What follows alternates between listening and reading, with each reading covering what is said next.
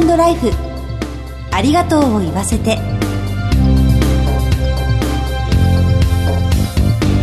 こんにちは。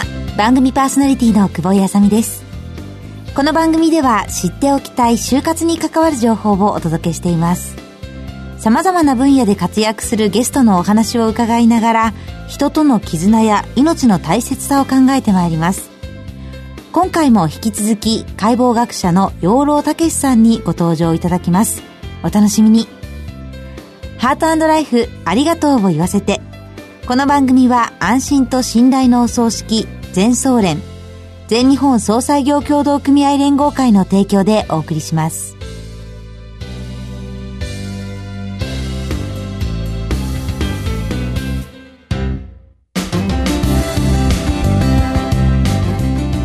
番組パーソナリティの久保井あさみです。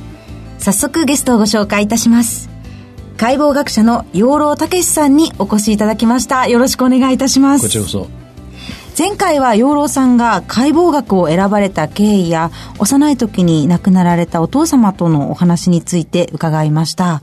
2回目の今日は死生観と就活について伺いたいと思います養老さんは2003年に発売されて400万部を超える大ベストセラーとなったバカの壁の後に死の壁というご著書を発表されていらっしゃいますよね。はい、近年では遺書や半分生きて半分死んでいるというタイトルの本もお書きになられていますが、解剖を通じて常に死と向き合う、死を意識することで、人の死をどのようなイメージで捉えていらっしゃいますか？そうですね。まあ、父親の件があるので、はい、考えてみると僕の記憶って人が死ぬとこから始まってるんですよね。普通の人と逆になってるんですよね。5歳になる前にお父様のことを亡くされてるんですもんね。はい、そうすると、時間が逆さまになってますから、はい、死の方から始まってるんで。幼い時の記憶が、そうそう。死というところから、はい、はいそういう人はいないわけじゃないでしょうけども、確かにそう多くはないかな、はい、常識がひっくり返っちゃうんですね。で死ぬのが当たり前になってるわけです、逆に言うと。だから解剖もどうしてっていう質問を受けましたけどね、はい、もう一つあるのは、人は死んで当たり前っていうとこあるから、はい、そのあまり特別なことだと思ってないんですね。解剖も亡くなった方しか扱わないわけですから。そうですね。うん、患者さん生きてますけど。うん幼い頃、お父様の死を経験されて、はい、まあその死にある意味こう影響を受けて人生を歩んでいらして、で、今もまた死と向き合いながら、はい、まあ著書もそういうものが多いということなんですけれども、やっぱりこう人が亡くなった後には葬儀となりますが、はい、近年、このお葬式多様化していることについてどのようなお考えになってますか、あの、まあいろんな形式あっていいんですよね。はい、それで別にそれいいとか悪いとか僕は言うつもりないんですけど、まず第一に自分の組織っていうのは考えたことないんですよ。それは当たり前で本人いないんですから。そうですね。亡くなった後ですもんね。したことないんで。はい。いつもそう言ってるんですよ。どう見送ってほしいとかは特にないですか？全然ないですね。こう、お葬式が簡略化されているとも言われていますが、はい、それって何なんですか、ね、まさに軽くなってるんだよ。人が軽くなっちゃったんですよね。人間大事にしてるのはふりしてますけど、みんな。はい。事実上は大事にしてないっていう。それは多すぎるから。人口が増えすぎ何でもそうだけど、多いと軽くなっちゃうんですね。はい、一人一人の重みが。そうです。あと、ま、高齢化、はい、長生きする人が増えてるのも。長生きするってこともありますね。当分死ぬつもりないっていう人。はい。その周りも当分しないと思ってますし。はい。だこういう時代ってなかったんですよ、今まで。日本人がここまで増えた時代ありませんしね。そうですね。はい、ここまで長生きするようになった時代ってないですもんね。はい、世界全体そうですからね。一面ではそういうことっていうのは一人でに起こってますから、一人でに起こることっていうのは、それ見て何が起こってんだろうなって考えさせられるっていう、そこが面白いんですね。はあ、だからやっぱり今申し上げたように人が多いっていうこともあるし、長生きになったってこともあるしですね。はいうん、だから一人一人の重みが軽くなると、当然死も軽くなりますから。はい。でよくあの申し上げるんだけど死っていうのは皆さん今はね客観的に考えるっていうそれについて話ができるもんだっていう。はい。だけどね、実は死って非常に限られてるんですね。あの、今ね、この瞬間、60何億いますからね、はい、1分間に何十人か死んでるんですよ、世界中で。そう、ね、それって全く関係ないんです。自分の人生とそうそう。はい。だからそれ現実じゃないでしょ？そうですね。言ってみれば。頭で分かってるだけです。それはニューヨークアメリカの人だみたいなね。はい。そういう知識と同じで、そういう死って意味がないんですよ。あ実感は伴わないですね。それは赤の他人っていうんですよね。それからもう一つあって、自分の死。はい。これは絶対経験できない。確かにそうですねでし。ょ？そうすると自分の死もないんですよ。本当に客観的に考えるんだったらそんなもんない。そうですね。想像は、そう想像も想像しかないでそうですね。ああ。そうすると死って実は非常に限られていることが分かってきて、はい。生きている間親しい人の死です。これ二人称って言ってますけど、専門家はね。一人称、二人称、三人称。第一人称は死なない。はい。三人称は関係ない。はい。二人称だけが死なんです。まあ家族だったりとか、そうです。まあ、とても仲いいご友人だったりとか。すそこしかないんです、死って。うーん。だからそれは客観性ないでしょ？はい。そういった二人称。はい。二人称でも近しいほど重くなります、死が。それも当然でしょ？そうですね。だからね、平均寿命とかね、はいい、ろいろ言ってますけど、はい健康に害があるとかないとか、その全部頭の中の話でやって、現実の生死とは実は関係がないんです、あれは。お話、基本的に。それは父親の話をしましたけどね、はい前回。そういうふうに人一人一人の死っていうのは、重くなれば非常に重いもんだし、何十年も影響するものです。はい。簡単に死ぬもんじゃないんですよ。父親一人でも。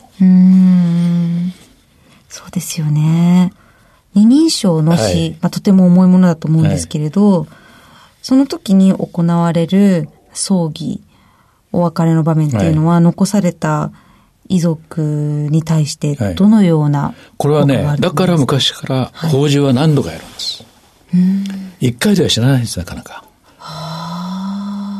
でしょう。はい。だから、あの、3日目、7日目ね、はい。1年、だんだん死んでいくんですね、人は。特に認知症の場合は。はい。ついそこにいるような気がするってよく言うでしょ言いますう。ね。はい。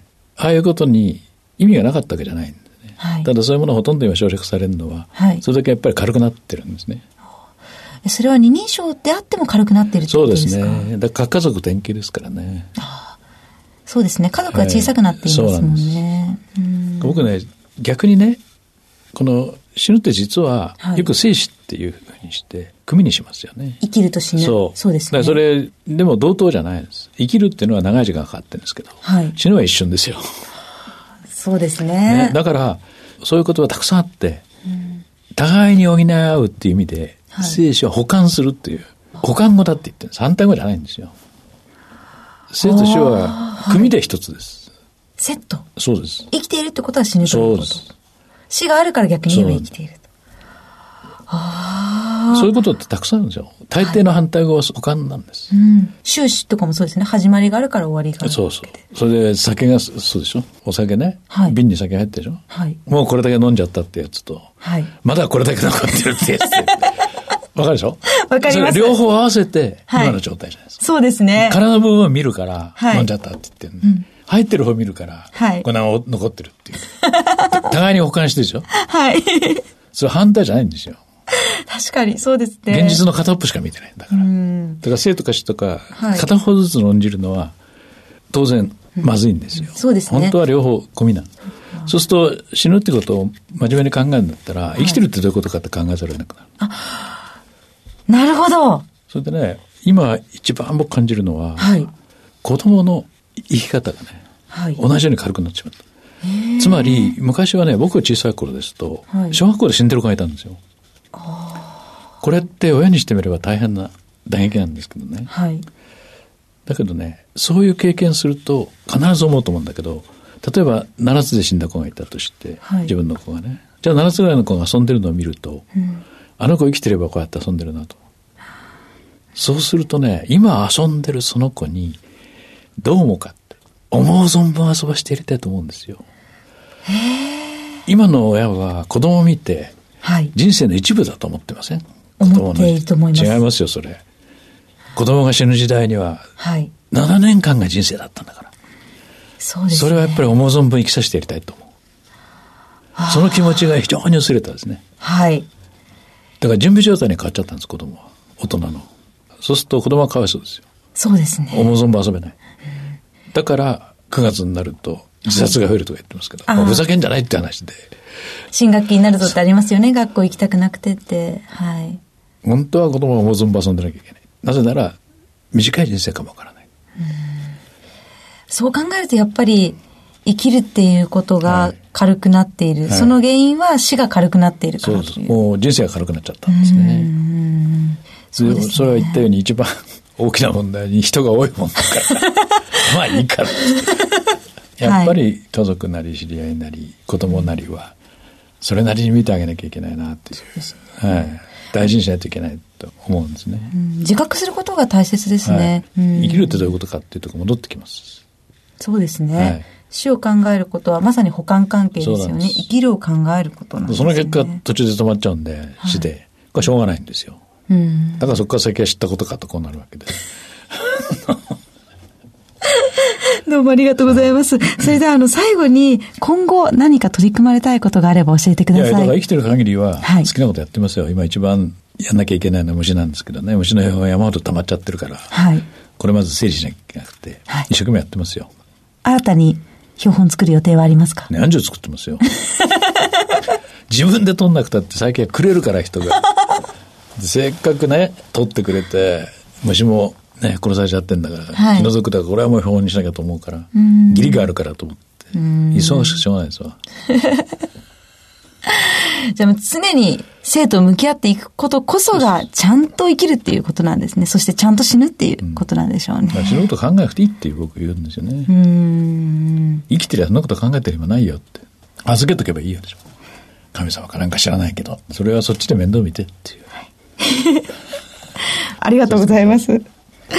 2回にわたり貴重なお話を伺いました。はいゲストは解剖学者の養老武さんでした。どうもありがとうございました。こちらこそありがとうございました。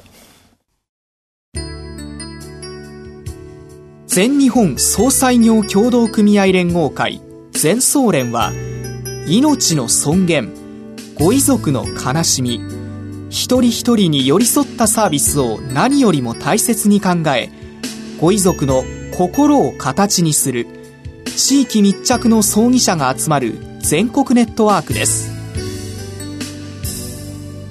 全総連加盟店ではお葬式の専門家である葬儀事前相談員総裁ディレクターが皆様からのご相談をお受けしております。お葬式のご依頼は安心と信頼の全総連加盟店まで。詳しくは全総連ホームページをご覧ください。すべては個人ご遺族のために全総連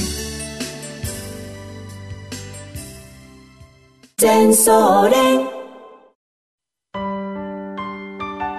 解剖学者の養老武さんにゲストにお越しいただきました。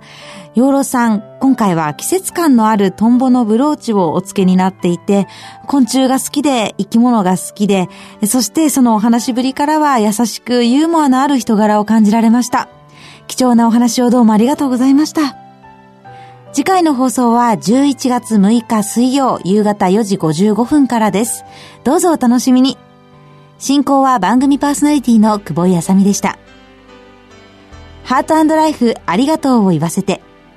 この番組は安心と信頼のお葬式、全総連、全日本総裁業協同組合連合会の提供でお送りしました。